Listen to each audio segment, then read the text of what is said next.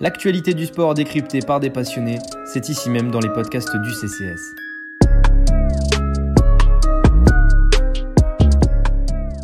Donc là, j'ai un peu les boules. Je pense que demain, j'aurai encore plus les boules. Et après, après demain, j'aurai encore plus, plus les boules. Je vais faire un peu à l'ancienne, tu vois, un peu comme je le ressens. Parce que parfois, on a tendance un peu à enculer les mouches. Hein. Bonjour à toutes et à tous et bienvenue pour le premier podcast rugby du CCS. On vous a beaucoup parlé vélo, hockey et basket dernièrement. C'est l'heure de passer à un vrai sport, diront certains, avec humour bien sûr. Euh, je suis Yanis et aujourd'hui, euh, nous allons parler de l'équipe de France de rugby. Où en est-on avec les Bleus? Seulement deux semaines après la fin euh, de l'interminable tournoi de destination 2020 Que doit-on attendre pour la suite? Pour parler de tout ça, j'ai l'honneur de vous présenter mes compères de ce soir, avec en premier lieu le solide deuxième centre du CCS, adepte de l'humour peu raffiné, Cyprien, bonjour. salut Yanis, salut Adrien et Hakim aussi, puis salut à tous nos auditeurs. Oui, je l'ai dit pour t'accompagner euh, deux autres chroniqueurs, pour t'accompagner Cyprien, notre petit demi de mêlée maison euh, du CCS qui a sorti dernièrement un papier que je vous conseille d'ailleurs sur Antoine Dupont. Euh, il s'agit d'Adrien. Salut Adrien. Salut Yannis, salut tout le monde. Et enfin, pour compléter ce duo euh, dans une émission déjà mythique, le talentueux troisième ligne dit la cisaille, Hakim. Salut Hakim. salut à tous les gars. Bon messieurs, c'est parti. Euh, j'ai déjà une première question euh, qui me titille la langue. c'est est-ce que vous êtes satisfait du tournoi de destination que, que, que, nous ont proposé ces Bleus? Tiens, pour commencer, Hakim, justement. Est-ce que vous êtes satisfait du tournoi de destination des Bleus? Bah, globalement, je suis satisfait parce que euh, c'est la première fois qu'on euh, termine aussi haut depuis 2011. Euh, on a quand même travaillé, on a quand même traversé une longue période sans victoire, sans satisfaction avec l'équipe de France. Donc cette année, on a quand même, je pense, pris pour la plupart du plaisir devant les matchs. Donc je pense que clairement, on peut être satisfait, même s'il y a la petite déception de, de terminer avec aussi peu d'écart avec l'Angleterre pour le titre, mais je pense qu'on peut quand même être satisfait. Euh, Cyprien, est-ce qu'on peut dire que qu'est-ce que tu retiens d'un point de vue global, toi? Plus l'attraction que, euh, provoque cette équipe de France? Ouais, d'un point de vue global, euh, bah, l'équipe elle, marche bien, elle est, je pense, bien construite. Aujourd'hui, elle est complémentaire, elle est jeune, donc ça, on y reviendra peut-être plus tard, mais c'est un bon point pour le futur. et performer aussi jeune face à des équipes qui sont toujours aussi fortes notamment de l'Angleterre et de l'Irlande aujourd'hui. On fait jeu égal totalement avec ces deux équipes, euh, alors que notre groupe, euh, comme je l'ai dit, est jeune. Et, donc ça, c'est une belle performance, je trouve, et, même le jeu proposé euh, est, meilleur que par exemple l'Irlande, je pense. Et, donc c'est des bases sur lesquelles on va pouvoir s'appuyer dans le futur. Et de ce qu'on a vu sur ce tournoi, en tout cas, c'était très agréable à voir dans un premier temps. Est-ce que ce jeu proposé, c'est un peu l'effet euh, Galtier, on va dire, Adrien Ouais, on peut, je pense qu'on peut clairement euh, lui, rendre à César ce qui appartient à César, en fait. Parce que Galtier, euh, on le sait, est vraiment un technicien qui, s'inspire beaucoup de, des nombreux voyages qu'il a fait ou de ce qu'il lit, de ce qu'il voit. Et d'ailleurs, on le voyait quand il faisait ses chroniques dans l'équipe, où c'était vraiment très très tactique. On voyait vraiment qu'il allait dans le détail des choses. Et c'est marrant parce qu'aujourd'hui, on revoit dans ce qu'il expliquait déjà chez, chez ses médias il y a, quelques temps, euh, ce, que, font ses équipes aujourd'hui. Par exemple, il y a sa rush défense, il y a l'utilisation du jeu au pied d'occupation. Donc, euh, on voit clairement qu'il y a une patte Galtier euh, sur cette équipe de France qui nous, a, qui nous a offert un très bon tournoi quand même. C'est ce qui est intéressant parce que les autres sélectionneurs qu'on avait avant notamment nous proposaient plus, arrivaient avec peut-être moins de certitude et avec un groupe qui changeait déjà beaucoup plus. Euh, là, il y a vraiment euh, un groupe qui s'est formé de jeunes joueurs. On a écarté euh, Maxime Médard, par exemple, et Johan Huget qui auraient pu faire la Coupe du Monde 2023. Bon, Johan Huget, malheureusement, moins depuis qu'on a appris qu'il a arrêté sa carrière à la fin de la saison. Du coup, est-ce que ce, fait d'importer un groupe, une, idéologie, c'est ce qui a permis à l'équipe de France de performer autant euh, on va même dire avec surprise? Personnellement, je pense oui. Euh, je pense que c'est même une bonne idée d'amener un groupe le plus loin possible, même si certains joueurs vont à certains moments euh, sous-performer ou méperformer. notamment au niveau de la charnière, je pense qu'on a trouvé une charnière très forte. Et euh, on l'a vu, bah, je repense à l'Irlande encore, mais la charnière euh, que, que compose Conor Murray et Jonathan Sexton, ça fait maintenant bah, des années qu'on les voit opérer ensemble. Et même quand ils étaient moins bons en club, soit l'un ou l'autre, ils ont continué à jouer euh, ensemble en équipe nationale et ça a porté quand même l'équipe nationale plutôt loin. Donc j'espère que bah, pour la charnière de l'équipe de France, ça, ça, fera à peu près le même effet avec Ntamak et Dupont. Et puis, comme tu le dis, le groupe, le, le, groupe euh, entier, pour l'instant, est, très performant et, apporte des gages de satisfaction. Donc euh, j'espère que ça va continuer comme ça aussi. Ouais, puis on peut aussi, euh, on peut aussi voir un truc qui est intéressant avec, euh, avec cette équipe depuis, euh, depuis le début de l'année 2020, c'est que en fait l'équipe de France, j'ai l'impression, ne, ne s'adapte plus forcément à l'adversaire comme elle l'a fait pendant quasiment une décennie. Elle propose vraiment, euh, vraiment son jeu, elle, apporte euh, quelque chose sur le terrain où on, on voit qu'en fait c'est l'équipe de France et l'équipe de Galtier. Et, et en ça, c'est un, un, gros gros changement en fait. Et notamment, on peut le voir avec comme tu le disais, euh, Cyprien, cette, cette, jeunesse qui arrive et qui a, qui a vraiment pas peur euh, de prendre ses responsabilités. Et ça, pour le coup, euh, c'est nouveau. Ça, c'est intéressant. Je pense qu'on a, a, créé aussi une alchimie dans ce groupe. On voit quand même que les joueurs sont plus soudés, que les efforts sont faits. Je trouvais qu'auparavant, on avait une équipe qui était un petit peu euh, découpée en deux, pas forcément d'automatisme. Puis euh, pour revenir sur Cyprien et la charnière, c'est quand même on a quand même la chance d'avoir une charnière qui peut évoluer ensemble en, club. Puis euh, derrière, je pense à Serein, à Carbonel aussi, qui sont amenés à jouer ensemble. Donc je pense que vraiment, on, crée quelque chose avec euh, cette charnière et même globalement un groupe qui se connaît et qui, euh, qui prend du plaisir à jouer ensemble. Donc je pense aussi que là-dessus, Galtier a réussi à trouver. Certes, il apportera des changements les années à venir, je pense, en fonction des blessures, du niveau de chacun. Mais il a vraiment une base solide ici pour faire quelque chose avec cette équipe une base solide, en plus jeune, parce que on, avait beaucoup euh, parlé des choix de Galtier de, prendre un groupe euh, très inexpérimenté avec très peu de sélection. Je crois que celui qui en a le plus, c'est Bernard Leroux, un capitaine aussi euh, qui, malgré tout ce qu'il a vécu dans le rugby, est assez, était assez inexpérimenté en bleu, Charles Olivant. Finalement, il a fait taire tous ses, tous ses détracteurs en seulement une année, quoi. Tout à fait. Euh, pour donner quelques chiffres, euh, donc tu as commencé par parler de Bernard Leroux, c'est le joueur le plus vieux de l'effectif, il a 31 ans. Euh, le match contre le Pays de Galles, le match euh, amical avant donc le week-end, avant le match contre l'Irlande qu'on a joué le, week-end dernier, l'équipe avait en moyenne d'âge 25,5 ans. c'est extrêmement jeune pour un match international. Donc ça, augure de belles choses. Et pour revenir sur Olivant, comme tu le disais, capitaine, je pense, exemplaire euh, dans le jeu et euh, donc sur le terrain et en dehors du terrain. Et ça, pour amener un groupe, il n'y a rien de mieux que de trouver son capitaine très jeune, très tôt, et, de continuer avec lui pour euh, aller plus loin dans le futur.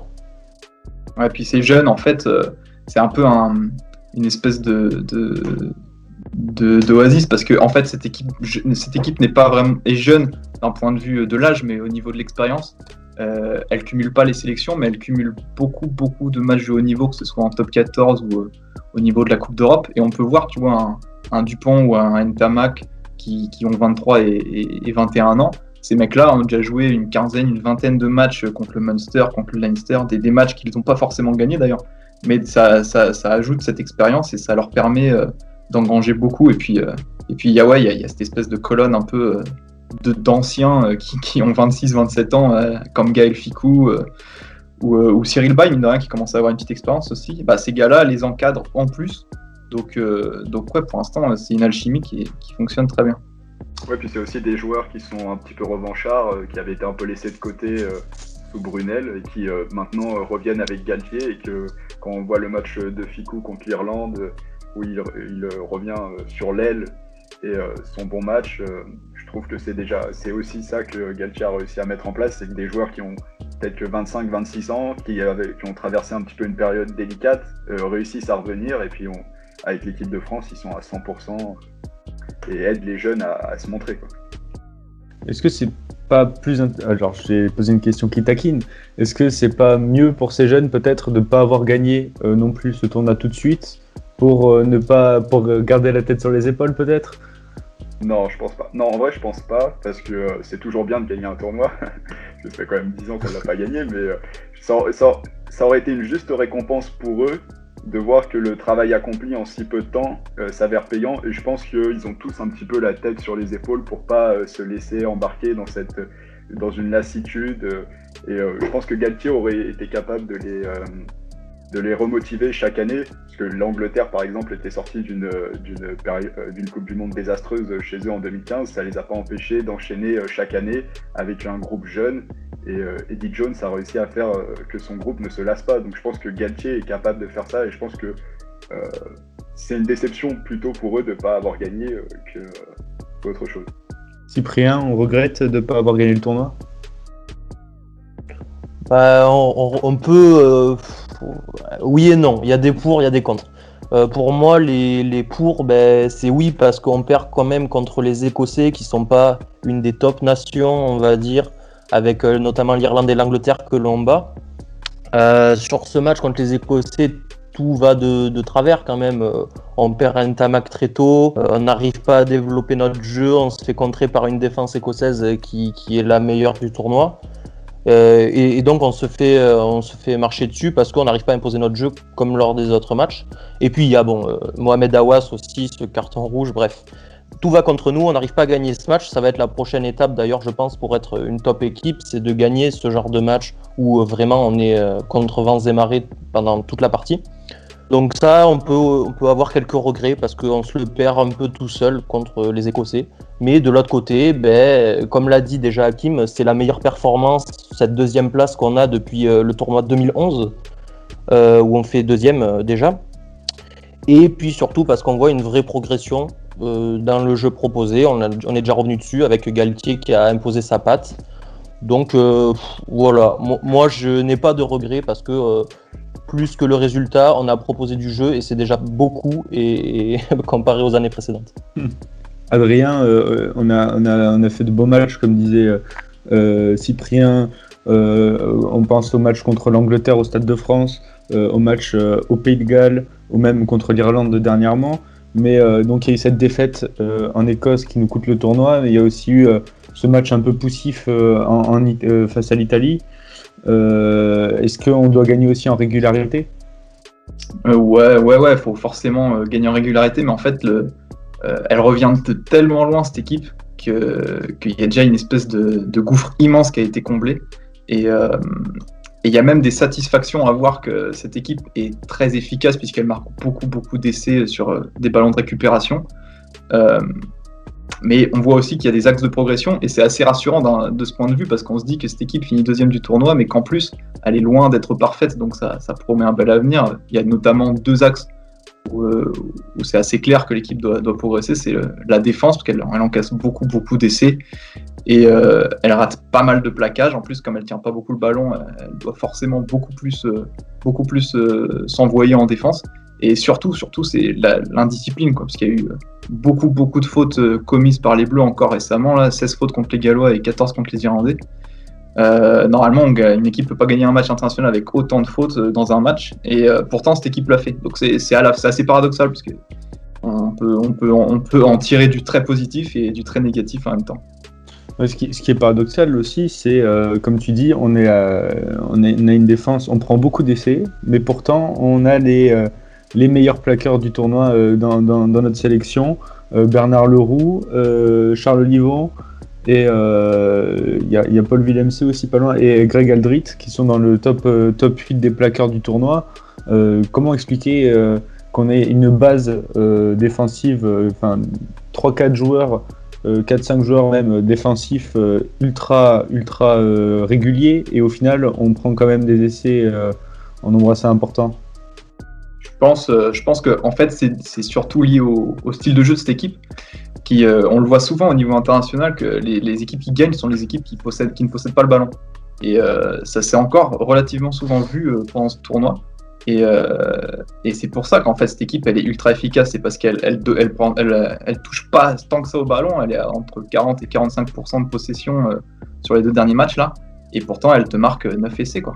Donc euh, donc c'est là c'est là où c'est impressionnant et c'est là où ça montre que l'efficacité des Bleus a largement grandi. Alors après comme comme tu le dis, c'est clair qu'en défense il faut absolument redresser le tir, mais c'est comme les Bleus ont une défense qui demande beaucoup beaucoup d'influx physique aux, joueurs, parce que c'est une rush défense qui monte très vite et euh, qui, demande un rythme fou.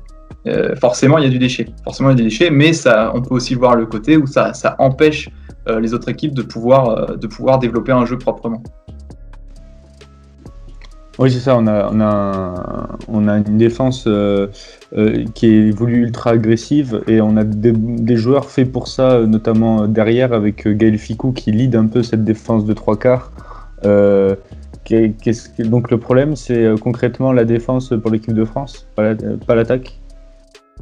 Non, parce que l'attaque, on a vu que en vérité, on n'a pas 36 000 occasions, je dirais, mais à chaque fois qu'on on arrive dans les 22, on arrive à revenir avec des points, que ce soit un essai, une pénalité. Donc je pense que sur de ce niveau-là, on voit que euh, la France a considérablement progressé, en plus avec Dupont qui arrive à bien faire circuler le ballon sur les ailes pour que ça arrive rapidement. Euh, je trouve qu'on d'ailleurs on a vraiment progressé sur ce, sur ce jeu rapide. Mais en défense, il faut vraiment faire des efforts, euh, surtout sur les ailes, je dirais, parce que dernièrement, contre l'Irlande, Ratez sera plusieurs fois sur des plaquages, on se fait un petit peu déborder sur les ailes. Donc je pense que c'est vraiment sur ce euh, terrain-là qu'il faut s'améliorer. On n'a pas forcément des, défenseurs euh, entre Ratez, euh, Thomas qui sont un petit peu ratés sur les, sur les, sur les actions offensives adverses. Donc je pense que c'est vraiment ce, point-là qu'il faut améliorer en principe. Parce que c'est bien beau de, réussir à marquer, mais euh, des fois, si tu, si tu peines en attaque euh, et que ta défense elle, est, euh, elle, elle, suit pas, tu peux pas, tu peux pas gagner un match. On l'a vu contre l'Écosse, on avait des problèmes en attaque et la défense n'a pas su répondre. donc c'est vraiment ce domaine qu'il faut, qu'il faut améliorer pour compenser un possible match où l'attaque est un petit peu en difficulté, où on, se trouve face à, face à une équipe plutôt, plutôt efficace en face. Donc je pense que c'est vraiment ce domaine qu'il faut améliorer. Ici, Hakim, tu parles d'individualité avec euh, Ratez, Thomas, et, Thomas etc.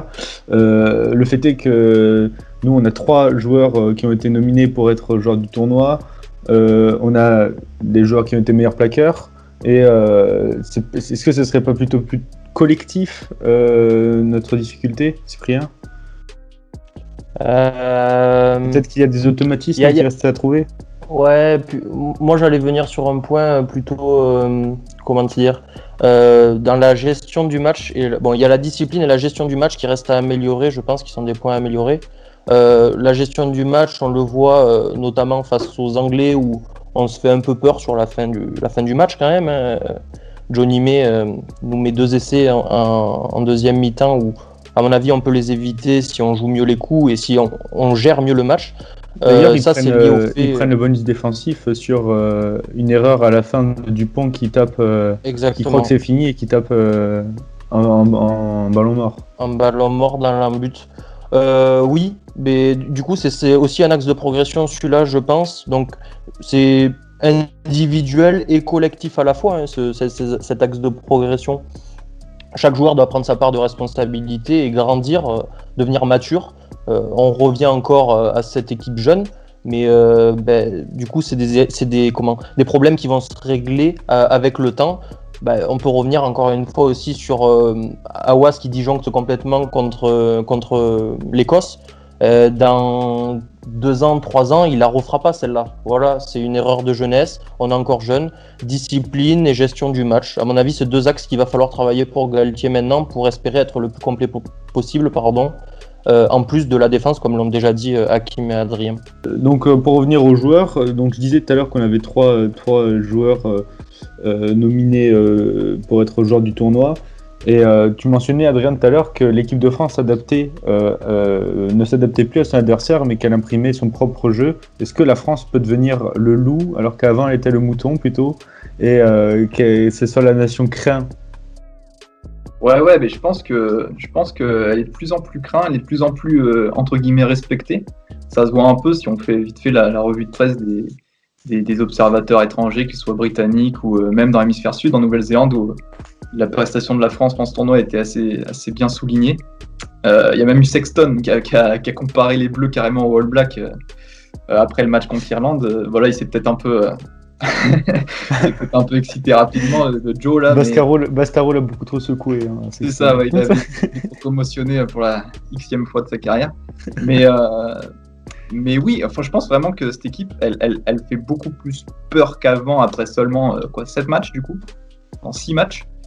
Euh, mais dans tous les cas, euh, ça va être très intéressant de suivre euh, la suite des, des événements pour, euh, pour cette équipe. Et puis, euh, et puis ouais, je pense que j'ai vraiment hâte de voir ce que ça donnera contre des nations du Sud euh, qui sont réputées pour nous mettre quelques, quelques casseroles depuis, euh, depuis une dizaine d'années.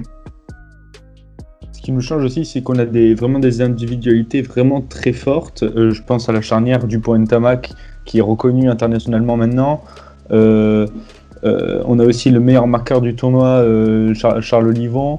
Euh, c'est pas commun, hein, mais c'est capitaine, troisième ligne, qui lui aussi s'est un peu révélé sous le maillot bleu euh, qui, qui s'est- fait plaisir, quoi, on le sent, euh, à diriger cette équipe. Euh, Hakim, que- quelle, individualité tu retiens du tournoi? Quel est ton, quel est ton, ton joueur qui, quand, tu parles équipe de France, quel est le joueur qui revient? Euh, classiquement, je dirais plutôt euh, la charnière du point Tama, comme tout le monde, parce que c'est vraiment les, deux joueurs qui nous impressionnent le plus par leur talent, euh, par leur, euh, le- leur leadership, alors qu'ils sont très jeunes. Mais je voudrais quand même, ouais, comme tu l'as dit, mettre en avant Olivon, parce que c'est quand même lui qui nous lance contre l'Angleterre, parce que c'est quand même le premier match, Stade de France, il y avait beaucoup d'attentes de la part des observateurs pour savoir, alors Galtier, qu'est-ce que ça va donner après la Coupe du Monde? Euh, est-ce que cette équipe de France part pour un nouveau cycle ou est-ce qu'on est dans la continuité de ce qu'on fait depuis 9 ans? Et euh, il, avait été nommé capitaine, euh, un petit peu à la surprise générale, on savait pas trop qui prendrait la suite. Et pourtant, il a, bien géré ce premier match et je trouve que c'est. je, je spécule peut-être, mais sans peut-être sans ce début de match de sa part, est-ce qu'on on rentre vraiment dedans? On met un petit peu les Anglais à mal, euh, ils sont un petit peu surpris par euh, le- l'effort collectif de la France, euh, qui est impulsé par Olivon. Donc je, je mettrais vraiment Olivon en, en tête euh, de cette équipe, parce qu'en plus c'est le capitaine, mais euh, voilà, je sais pas ce qu'en pense Adrien, euh, Cyprien. euh. Cyprien, toi qui es adepte des, des grosses cartouches, des gros caramels, euh, voir la seconde ligne, Leroux, Willem C, euh, voire même Greg Aldrit distribuer quelques tampons, j'imagine que ça a dû te faire plaisir.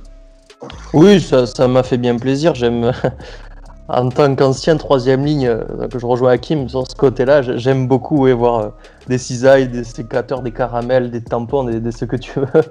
Donc ouais, voir une troisième ligne et une deuxième ligne aussi impactante euh, dans le jeu, même si on l'a dit, on a pris beaucoup de points. Ces joueurs-là ont plutôt brillé par leur gros plaquage. C'est toujours agréable. Je rejoins Hakim sur Olivon qui fait un super tournoi, qui est toujours là euh, dans ce rôle de troisième ligne mobile qui va faire la liaison avec les lignes arrière, entre les lignes avant et les lignes arrière. Euh, c'est un profil qui nous manquait un peu ces dernières années. Je me souviens euh, quand on avait une troisième ligne, notamment avec, euh, avec ben, Leroux qui est maintenant deuxième ligne et, et Loré, euh, entre autres, ben, on avait ce problème là de, liaison entre les avant et les arrières. Olivon fait, très bien ce rôle et en plus euh, va commander les troupes parfaitement.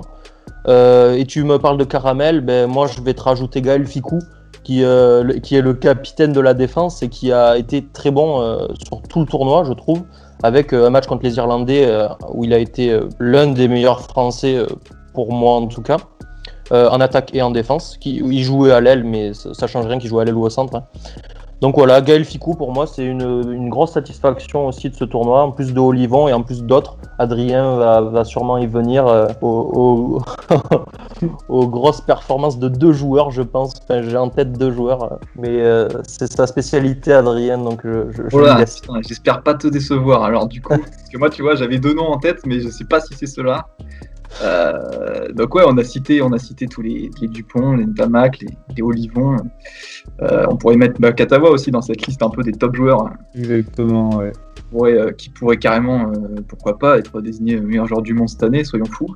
Et mais il y a aussi, il y a aussi des mecs, il y a aussi des mecs qui, qui- qui ont une importance, je trouve, dans cette équipe, parle, dont on parle moins de par leur poste. C'est, c'est en première ligne, et je pense notamment à Cyril Bay et, et Julien Marchand, qui sont, qui sont deux potes euh, du Stade Toulousain, et qui ont fait un tournoi assez, assez monstrueux, notamment Marchand, qui était même pas forcément le numéro un au talonnage, euh, avec Kamisha à la concurrence et pourtant qui a été euh, monstrueux. Là, je revois encore l'image contre l'Irlande où il se prend un crampon en, en pleine poire et, euh, c'est pourtant, et pourtant il, va quand même, il va au charbon, il va gratter des ballons, il est là.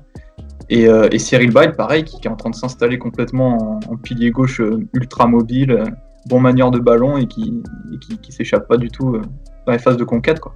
Donc c'est ces deux mecs, quoi, j'avais envie de les citer. euh, parce que je pense que c'est en partie grâce à eux que l'équipe de France a eu des bons ballons pour jouer derrière avec tous les stars qu'on connaît.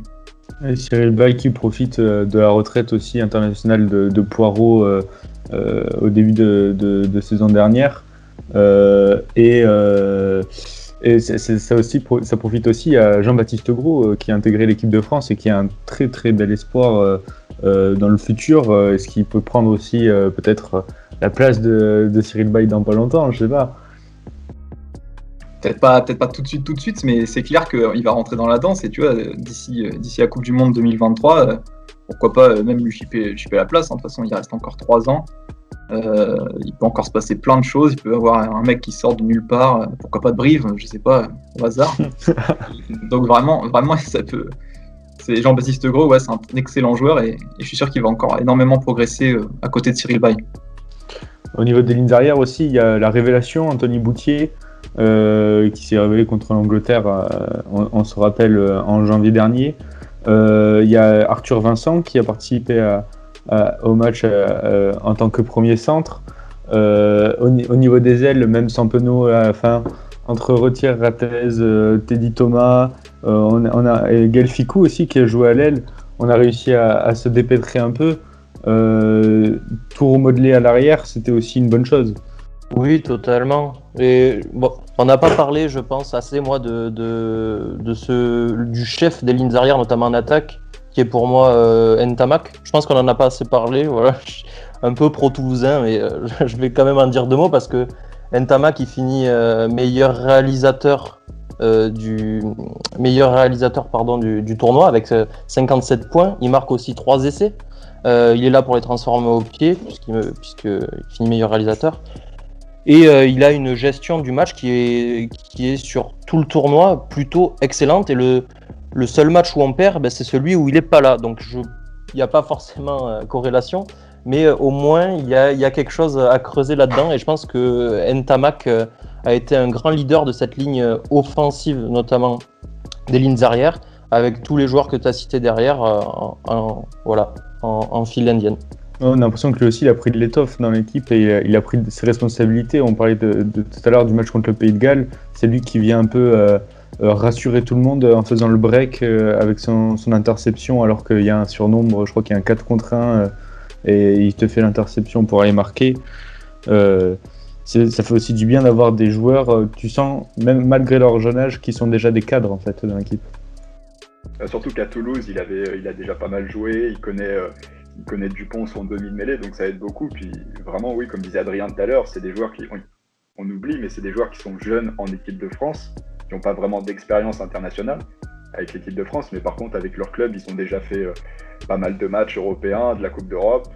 Donc euh, vraiment, on voit qu'Entamac, il a déjà cette expérience et euh, le, fait de passer en équipe de France ne l'a pas, ne pas perturbé plus que ça et qu'il a continué à faire ce qu'il savait faire avec Toulouse et donc c'est bénéfique pour la France, je pense.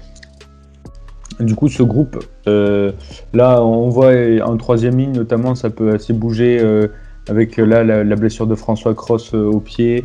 Euh, Il y a des, des jeunes qui vont intégrer l'effectif. Il y a Cameron Woki,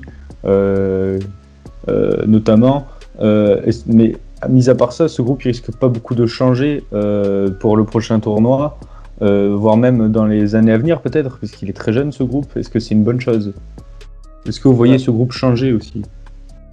Ouais, il y aura, je pense qu'il y aura forcément quelques, quelques petits changements euh, par-ci par-là du fait des blessures euh, ou, des, ou des choix du coach, mais euh, Galtier l'a clairement annoncé et il l'a encore répété l'été dernier que pour lui, l'équipe de France, c'était pas, c'était le, le meilleur joueur de son, à son poste qui jouait, quoi, tout simplement. Il n'est pas là pour faire des, pour faire des cadeaux ou des, ou des, petits, des petits tests. Ou des...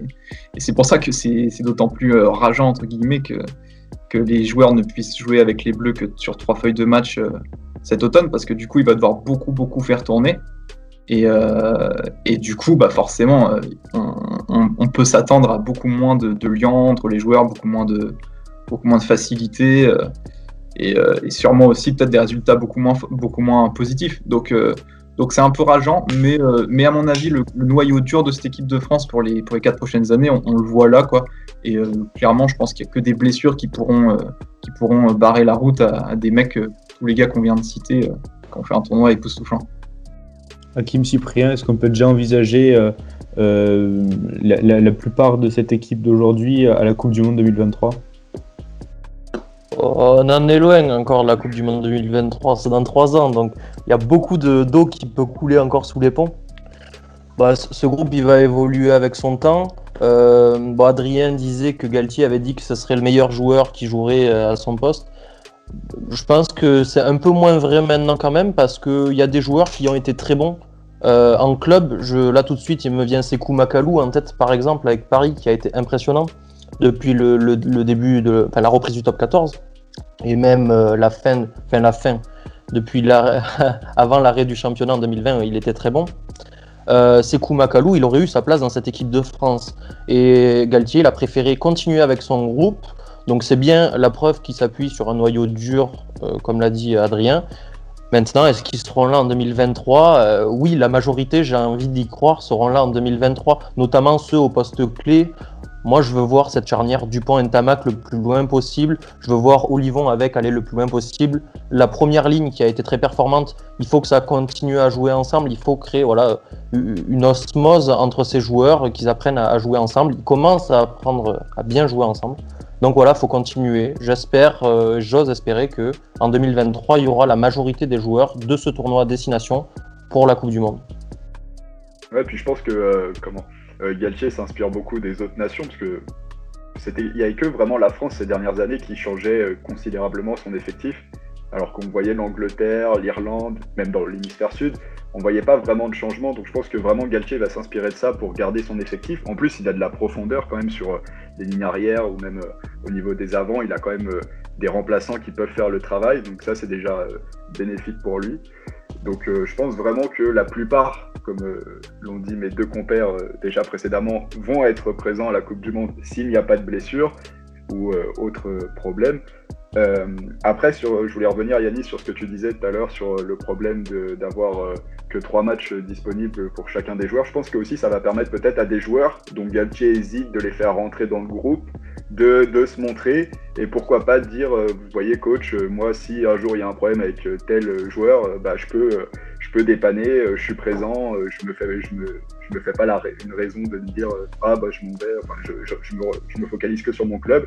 Donc je pense que aussi ça va, ça va permettre de voir à Galtier de, de prendre quelques joueurs en plus, peut-être élargir sa liste à euh, 35 noms euh, pour euh, se dire 35 euh, personnes ici, se dire bon bah voilà j'ai 35 joueurs qui sont capables de jouer pour l'équipe de France, de nous amener loin pour cette Coupe du Monde. Et après bah euh, à chacun de, prouver qu'il est là. Et s'il y en a un qui fait une moins bonne performance, je vais convoquer l'autre. Si l'autre réussit mieux, il prend la place, etc. On a une pluralité assez conséquente. On a l'impression de joueurs euh, français performants en ce moment. Euh, on a eu pourtant une pénurie euh, de, de charnières de numéro 10. Euh, on en parlait entre nous il n'y a pas longtemps, des, des numéros 10. euh, euh, on avait Thalès qui jouait, euh, je sais plus qui, qui jouait en neuf avec lui. On avait une charnière avec Thalès, Machno. Machno Thalès. Et là aujourd'hui, Ouais, quand on pense euh, que en, en- en 10, euh, on a Plisson qui performe à fond, euh, on a Ntamak qui est euh, un peu indétrônable, on a Jalibert qui euh, lui aussi euh, s'est beaucoup révélé, euh, et même d'autres sûrement que j'oublie. On a Carbonel qui, Lopez. euh, qui est un peu Lopez. dans Lopez qui fait un début de saison énorme, et Carbonel qui est un peu dans l'ombre de Ntamak. Est-ce que c'est un peu dommage aussi euh, parce que Carbonel pourrait avoir sa chance peut-être Il l'aura, je pense Oui. qu'il l'aura forcément à un moment donné. Mais, euh, mais je pense qu'il faut absolument pas qu'on retombe dans, dans ce fameux travers de, de, de, de bouger à la moindre contre-performance ou semi-contre-performance de Ntamak en 10. Je sais pas, s'il si, nous fait, euh, si- se fait intercepter une passe sautée de 30 mètres, euh, faut pas le bouger quoi. Et après, forcément, les mecs comme Carbonel, comme Jalibert, ils sont derrière. C'est un peu malheureux pour eux. Mais, euh, mais ils, sont, ils sont forcément dans les plans de Galtier. Il faut juste, euh, faut juste que, que Galtier, il l'a dit, en fait, il, établit une, une hiérarchie assez nette. Comme ça, il n'y a pas de non-dit, il n'y a pas de- d'espèce de, malaise. Euh, les choses sont fixées et puis elles bougeront peut-être avec le temps, ça on verra bien. Mais, mais c'est clair que, en tout cas en France aujourd'hui, on a une espèce de d'armée de, de numéro 10 euh, qui sont assez euh, époustouflants, un peu de tous les âges. Et puis, euh, moi, je, je réfléchissais un peu avant, le, avant d'enregistrer le podcast, là, et j'ai du mal à, à- à me souvenir sur les 14 clubs de- du championnat s'il y a un club où le 10 titulaire n'est pas français. C'est assez formidable quand même. Castres? Castres, en effet, exactement. bon, putain, Et- présente pas pour rien. Ouais, mais euh, aussi euh, Ntamak aurait pu, euh, comme il l'a fait beaucoup avec le Stade Toulousain, jouer en premier centre euh, et laisser la place à un autre numéro 10. Est-ce que nos, nos autres numéros 10 sont pas plus performants que nos, nos premiers centres actuels Peut-être Est-ce que ce serait pas une bonne chose de déplacer Ntamak en premier centre et de mettre un autre numéro 10 Je pense que Galtier veut garder le lien qu'il a avec Dupont. Je pense que c'est c'est vraiment ça qui, qui prime euh, pour Galtier. Et s'il le met en centre derrière, euh, il perd un peu cette alchimie qu'il y a avec Dupont, le, le- le numéro 10. C'est vraiment, comme je disais tout à l'heure, je pense que vraiment Galtier, il aime ces charnières qui évoluent ensemble en club. Donc Serein, Carbonel, je pense que c'est ça son idée. Et euh, Ntamak, euh, enfin Dupont, Ntamak. Et après, Jalibert, peut-être qu'il voudra le mettre derrière, je sais pas, mais je pense vraiment qu'il veut garder cette alchimie avec Dupont et je pense qu'on ne verra pas Ntamak aller au centre, sauf si peut-être pour dépanner en cas de blessure ou, ou au cours du match peut-être. Même, euh, tu, tu parlais de Jalibert, dans le groupe euh, pour le tournoi, il avait quand même mis le nom de Maxime Loukou, qui joue avec lui à Bordeaux aussi. Il, il adore, euh, ouais, il adore travailler avec ses charnières qui jouent ensemble en club et les amener sur le- la scène internationale ensemble. Peut-être que c'est un des rares aussi sélectionneurs qui, qui a compris ça euh, depuis, euh, depuis l'ère euh, depuis très longtemps. D'ailleurs, je me le nom en tête. Parce qu'on a beaucoup euh, eu de, ch- de, de charnières qui ont changé euh, à un moment donné. Je crois que c'était sous Noves. euh, euh, on a changé 5-6 fois de charnière de suite. Euh, c'était impressionnant. euh, donc là, c'est vrai que c'est bien de garder cette certaine, euh, cette, cette certaine euh, Continuité. régularité, continuité dans, dans la charnière. Euh, maintenant, cette continuité là, elle va nous amener euh, déjà au tournoi de destination 2021. Euh, Est-ce que pour vous, ce serait une déception de ne pas gagner ce tournoi? Non. Non, parce que je regardais tout à l'heure si le tournoi se déroule en principe. on va quand même avoir la France qui va se déplacer en Angleterre et en Irlande, normalement, si je me trompe pas. Euh, ça reste quand même des déplacements euh, difficiles. Donc après, je sais pas s'il y aura des supporters euh, dans les stades, etc. Donc peut-être ça peut enlever cette pression qu'il y a. Mais c'est quand même deux, deux bonnes ambiances qu'il y a à domicile pour les, deux équipes que la France va affronter.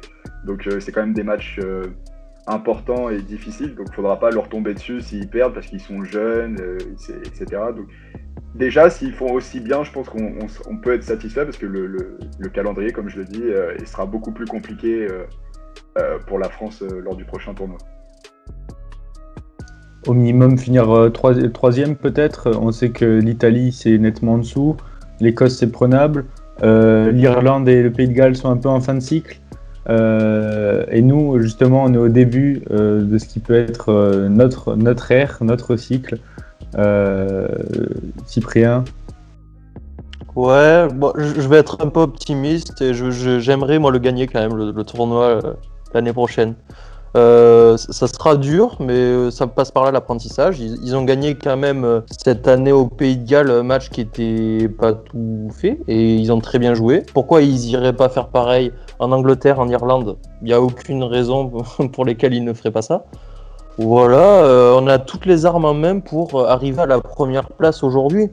On perd juste contre l'Écosse. Il faut plus perdre ces matchs faciles. Enfin, faciles. Les Écossais ne sont pas faciles à jouer, effectivement, mais ils sont quand même une nation du rugby qui sont aujourd'hui, je considère, derrière euh, la France. Donc l'Italie et l'Écosse, il faut les battre. Le Pays de Galles, euh, on les voit qui sont clairement dans une phase euh, descendante dans leur rugby international aujourd'hui. Il faut les battre aussi. Et donc derrière, ben, il faut aller chercher ces deux victoires en Angleterre et en Irlande. Bon, je suis peut-être un peu optimiste, on ne prendra pas les deux, mais euh, j'aimerais quand même en voir une des deux. Euh, à choisir, je prends celle contre les Anglais. Voilà. ce serait beau une victoire d'Angleterre, Adrien.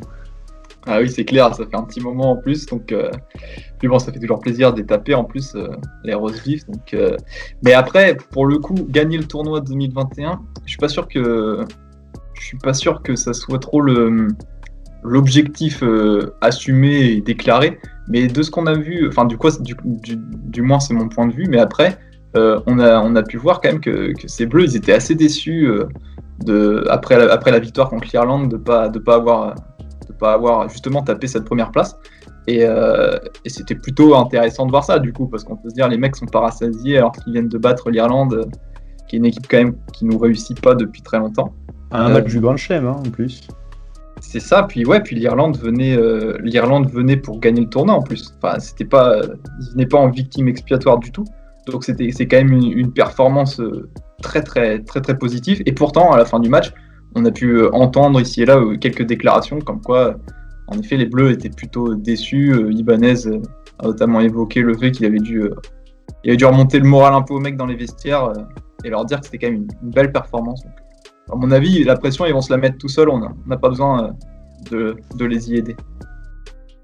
Donc euh, pour conclure, Hakim, l'état d'esprit est là, euh, les individualités sont là, le collectif est là, tout y est, euh, maintenant il n'y a plus qu'à. Oui, bah, il n'y a plus qu'à. En plus, euh, bah, on l'a on l'a assez répété pendant tout ce podcast. euh, on a euh, des jeunes, euh, enfin, les, les joueurs sont jeunes, donc on a de quoi voir venir normalement. Donc, peut-être c'est pas leur mettre la pression, je pense que c'est juste être norm- euh, maintenant euh, être des observateurs, euh, euh, comment dire, parasasiés, je dirais. Donc, on- j'espère qu'on va jouer à chaque fois la victoire. Parce que depuis 4-5 ans, on jouait plutôt. et si on fait troisième, allez, on est content, on aura battu un des trois gros, Pays de Galles, Irlande ou Angleterre, puis si on finit derrière les deux autres, ils étaient trop forts.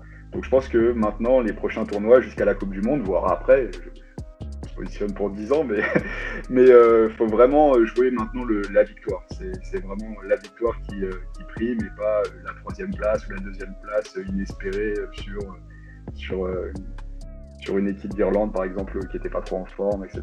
C'est vraiment là, maintenant, jouer la victoire. Et aussi, j'ai hâte de voir un petit peu, parce que c'est comme l'a comme l'a dit Cyprien, le seul match qu'on perd, c'est contre l'Écosse. C'est au moment où on est dominé et on se, on se perd un petit peu dans le match, on- on perd en confiance, on n'est pas habitué à ça. Donc, euh, je, veux- bien voir si en Angleterre ou en Irlande, si ça se passe un petit peu mal au début, comment on va être capable de, euh, se reprendre au cours du match. C'est vraiment, je pense, là-dessus qu'on va devoir travailler. Et, je pense que ce prochain tournoi va être un test euh, là-dessus pour Galtier, de voir comment il peut faire en sorte que les jeunes se, ne, perdent pas leur confiance en cours de match et qu'ils continuent à, jouer leur jeu sans être perturbés euh, s'il y a un essai, s'il y a un carton ou un truc, euh, du genre. Ah Oui, t'as raison, on va voir aussi le caractère de cette équipe euh, euh, l'année prochaine qui en plus sera attendue euh, par les autres nations, ce qui n'était pas forcément euh, non plus le cas euh, trop l'année dernière. Et bien voilà, merci messieurs euh, pour, euh, pour votre euh, éclairage euh, et pour vos avis euh, tranchants. et merci à tous euh, et à tous de nous avoir suivis. On se retrouvera peut-être bientôt pour un prochain podcast, euh, euh, pourquoi pas sur euh, le championnat de France, hein, qui euh, en ce moment bat son plein. euh, très intéressant d'ailleurs. Euh, je sais pas si vous avez vu les matchs un peu ce week-end, notamment Clermont-La Rochelle, qui était un match, euh, on sentait déjà sous, sous haute tension. En tout cas, merci à vous de nous avoir suivis et on se retrouve la prochaine fois pour un nouveau podcast. Salut Salut Salut à tous